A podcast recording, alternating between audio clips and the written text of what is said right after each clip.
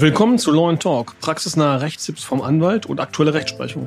Mein Name ist Michael Kehren. Ich bin Rechtsanwalt und Partner der Posikow Kehren Rechtsanwälte Partnerschaft in Hamburg. Ich heiße Sie heute herzlich willkommen zu unserer Episode zum Thema Fahren ohne Fahrerlaubnis. Welche Strafe droht mir? Neben mir sitzt mein Kollege Rechtsanwalt Igor Posikow.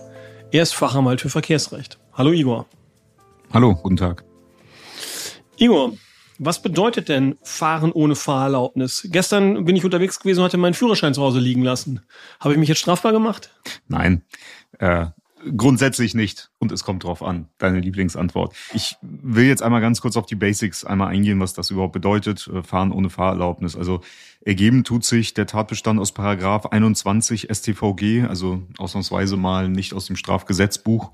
Wer es nachlesen möchte, wird dort fündig. Ähm, was bedeutet nun Fahren ohne Fahrerlaubnis? Also, da muss man auch schon wieder so ein bisschen darauf eingehen. Das sind wir, glaube ich, da haben wir auch schon mal was äh, in einer anderen Folge dazu gesagt. Äh, müsste mal nachgucken, welcher das war, bin ich mir nicht ganz sicher. Ähm, auf jeden Fall muss man hier unterscheiden, was denn eine Fahrerlaubnis ist und was, ähm, was das mit dem Führerscheindokument an sich zu tun hat. Ähm, in erster Linie besteht die Möglichkeit, dass äh, jemand ähm, eine Fahrerlaubnis nicht besitzt aus diversen Gründen, zum Beispiel nie Führerschein gemacht, der macht sich natürlich strafbar, wenn er mit einem Fahrzeug im öffentlichen Straßenverkehr unterwegs ist, ähm, ohne eine solche Fahrerlaubnis zu haben. Es gibt aber auch Personen, die zum Beispiel sich auf irgendeine Art und Weise strafbar gemacht haben oder äh, die einen Bußgeldbescheid bekommen haben, der rechtskräftig geworden ist, woraus zum Beispiel ein Fahrverbot hervorgeht. Und die dürfen zum Beispiel auch ein Fahrzeug nicht führen, obwohl die eigentlich im Besitz einer Fahrerlaubnis sind, aber eben in der äh, Zeit des Fahrverbots äh, dürfen die eben auch kein Fahrzeug führen und da machen die sich ebenfalls strafbar wegen Fahren ohne Fahrerlaubnis, auch wenn die Fahrerlaubnis an sich ähm, vorhanden ist, ganz theoretisch. Bedeutet für dich, Michael, dass wenn du deinen Führerschein auf dem Tisch zu Hause liegen lassen hast und losgefahren bist, dass du dich natürlich nicht strafbar machst wegen Fahren ohne Fahrerlaubnis, weil du kein Fahrverbot hast und auch eine Fahrerlaubnis besitzt. Allenfalls kriegst du ein Verwarngeld von ein paar Euro, weil du dein Führerscheindokument eben nicht dabei hattest. Ja, aber viel mehr äh, droht da nicht. Okay, da kann ich mit leben. Schließt sich gleich die nächste Frage an. Wenn ich denn äh, ohne Fahrerlaubnis gefahren bin, wie werde ich überhaupt bestraft? Ja, das ist jetzt äh, eine Frage, die da, da muss ich so ein bisschen ausholen. Also die Leute, die hier normalerweise anrufen und äh, denen ein Fahren ohne Fahrerlaubnis vorgeworfen wird, die machen sich gleich direkt Gedanken darum, ob sie ins Gefängnis gehen oder nicht. Das ist wohl äh, ein bisschen mit dem äh, Strafrahmen zusammenhängt. Äh, der ähm, sieht als Höchststrafe ein Jahr vor. Äh, da, daraus wahrscheinlich auch die Verunsicherung so ein bisschen der Bevölkerung, weil im Internet natürlich so ein bisschen Panik gemacht wird diesbezüglich. Also ich gehe jetzt einfach einmal von dem Ersttäter aus, der das erste Mal ähm, aufgefallen ist wegen Fahren ohne Fahrerlaubnis.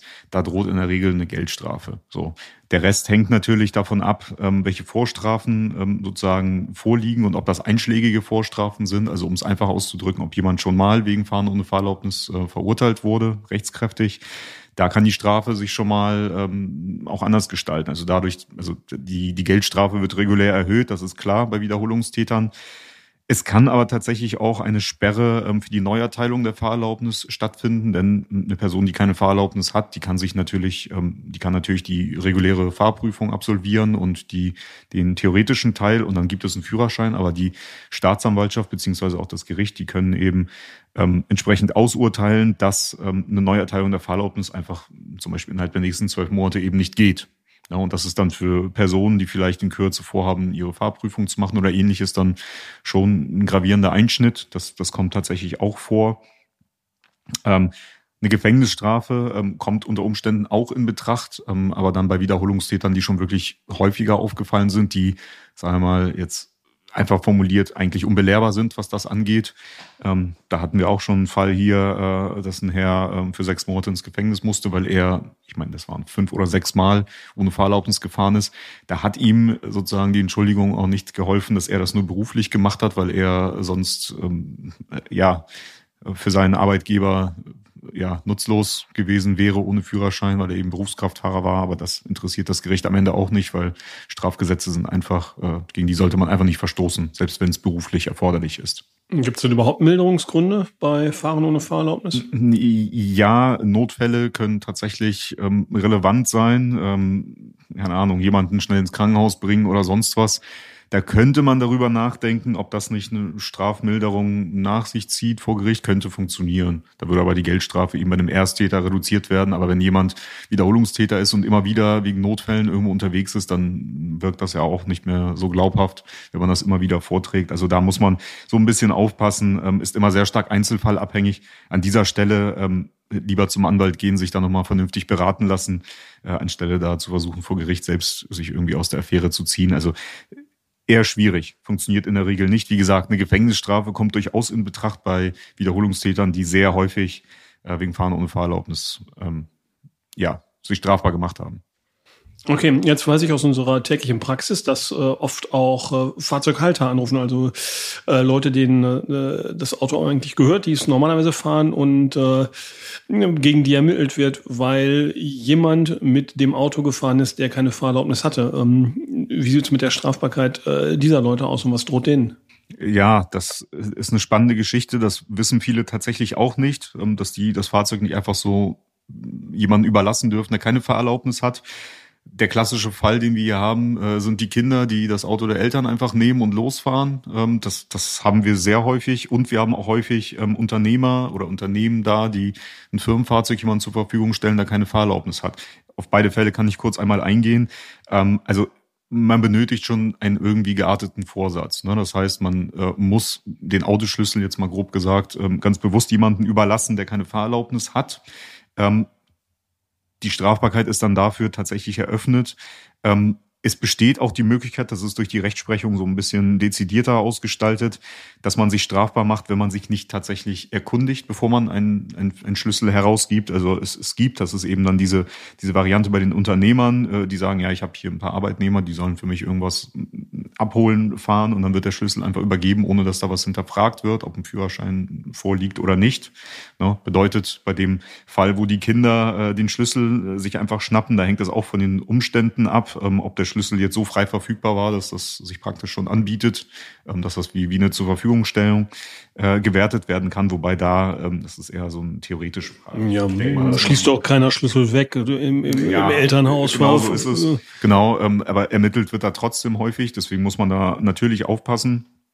Ähm, grundsätzlich sollte man den Schlüssel schon nicht so frei verfügbar vorliegen haben äh, oder liegen lassen. Ähm, das ist aber auch im Unternehmen so. Ne? Also wir haben auch äh, Unternehmer, die sagen, ja, bei uns hängen die Schlüssel aber frei rum und jeder Mitarbeiter, der einen Führerschein hat, darf die nehmen.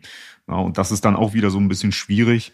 Ähm, also es lässt sich sicherlich da ein bisschen ähm, was ja zur Strafbefreiung einmal ähm, argumentieren, aber man muss wirklich aufpassen, in den Fällen, wo der Schlüssel ganz bewusst übergeben wird an irgendjemanden, da äh, muss man schon wirklich sehr gute Argumente dafür haben, warum man äh, den Schlüssel ausgehändigt hat und davon ausgegangen ist, dass jemand äh, eigentlich fahren darf.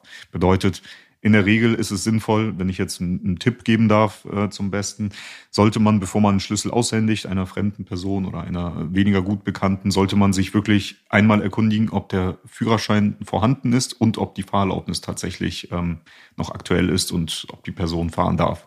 Ja, und wenn die Person einem das zusichert und wenn man sich das als äh, Unternehmer oder Arbeitgeber schriftlich geben lässt, dürfte man ähm, aus der Strafbarkeit raus sein sollte man mit der ganzen Sache nur fahrlässig umgehen und sagen, ja, ich habe mir mal vielleicht von meinen Arbeitnehmer vor drei Jahren einen Führerschein zeigen lassen. Ähm, danach habe ich mich aber nie danach erkundigt und jetzt hat er ein Fahrverbot und ist trotzdem gefahren wird schon langsam schwierig. Da kommen wir in so einen Grenzbereich, da wird es schwierig. Ja, echt? Muss ich mich ohne Anhaltspunkte bei meinem Arbeitnehmer äh, regelmäßig rückversichern, dass er noch über eine Fahrerlaubnis verfügt? Also die mir bekannte Rechtsprechung und äh, Kommentierung, also Literatur dazu, verhält sich positiv dazu. Die sagt schon, dass man sich da äh, eigentlich regelmäßig genauer erkundigen muss. So, aber ich sag's mal so, es ist, es ist schon durchaus eine gute Verteidigungsoption zu sagen, ja, ich habe mich damals vergewissert und ihm auch gesagt, dass wenn du die Fahrerlaubnis verlierst, dass du mir das sagen musst und den Führerschein, äh, beziehungsweise die, ähm, die Schlüssel, die hier frei hängen, für unsere Mitarbeiter da hängen lässt. Ne? Das hilft natürlich auch. Ähm, aber wie gesagt, also es, es, muss schon für die Strafbarkeit schon ein gewisser Vorsatz vorliegen. Also ganz so einfach ähm, kommt man da als Halter nicht in die Strafbarkeit, aber es kann durchaus passieren, wenn man da wirklich zu sorglos mit den Sachen umgeht. Okay, alles klar. Danke für die Infos. Äh, vielleicht fasst du uns noch mal kurz äh, in zwei, drei Sätzen das Wichtigste zusammen. Ja, das kann ich sehr gerne machen. Also, Fahren ohne Fahrerlaubnis, äh, Paragraph 21 StVG bedeutet, ähm, wenn man gerade ein Fahrverbot bekommen hat, was noch gilt, oder überhaupt keine Fahrerlaubnis hat, sollte man sich nicht an Steuer äh, setzen und im öffentlichen Straßenverkehr Fahrzeuge führen. Da macht man sich strafbar. Ähm, die Strafen können vielfältig sein. Bei Wiederholungstätern geht es bis zu einer Gefängnisstrafe hoch. Das ist durchaus realistisch. Beim Ersttäter ist in der Regel mit einer empfindlichen Geldstrafe zu rechnen. Vielleicht auch mit der Sperre für die Neuerteilung der Fahrerlaubnis. Hängt immer so vom Einzelfall ab. Auch der Halter oder der Eigentümer des Fahrzeugs kann sich strafbar machen, wenn er ähm, ein eine Person, die keine Fahrerlaubnis hat oder ein Fahrverbot ähm, aktuell verbüßt, äh, wenn diese Person fahren gelassen wird, dann ähm, ist der Halter oder Eigentümer ebenfalls mit in der Strafbarkeit äh, drin. Deswegen sollte dieser sich in der Regel ähm, möglichst aktuell auch erkundigen, bevor er Fahrzeuge zur Verfügung stellt. Das wären so die, die groben Ratschläge. Und wenn äh, alle Stricke gerissen sind und man trotzdem einen Anhörungsbogen bekommen hat, sollte man zum Anwalt gehen oder sich auch gern bei uns melden, weil wir solche Fälle äh, sozusagen als Tagesgeschäft hier bearbeiten und äh, regelmäßig auch vernünftige Verteidigungsstrategien kennen und den Leuten natürlich versuchen zu helfen. In der Regel aber auch ähm, dabei helfen können, vielleicht die ähm, die Rechtsfolgen oder die Straffolgen möglichst gering zu halten, wenn dann die Straf, wenn die Person dann endgültig überführt wurde. Alles klar, danke für deine Ausführungen. Gerne. Ja, wir würden uns freuen, äh, wenn Sie uns auch weiterhin zuhören würden ähm, und äh, wenn Sie Ihre, in Ihrer Podcast-App unseren Podcast abonnieren. Ähm, über eine Bewertung würden wir uns äh, auch immer gerne freuen bei iTunes oder Spotify. Ähm, welche Themen interessieren Sie noch? Schreiben Sie uns dazu gerne eine E-Mail an kontakt.lawandtalk.de. Vielen Dank, dass Sie unsere Folge heute angehört haben. Wir hören uns in der nächsten Woche. Bis gleich. Bis gleich.